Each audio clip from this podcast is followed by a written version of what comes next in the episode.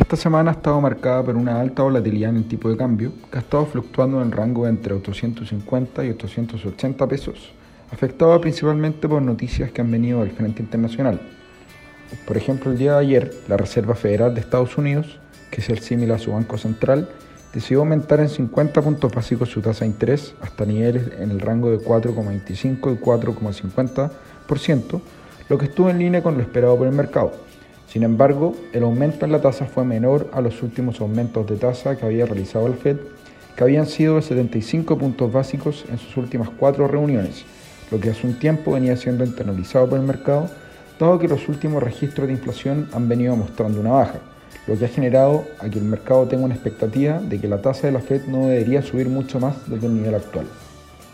Una noticia que reafirmó esta creencia durante la última semana fue el dato de inflación del de noviembre en Estados Unidos que se publicó el día martes, que se ubicó bajo lo esperado. El mercado esperaba un alza mensual de 0,3% y finalmente el dato fue un alza de un 0,1%, con lo que la inflación en los últimos 12 meses alcanzó niveles de 7,1%,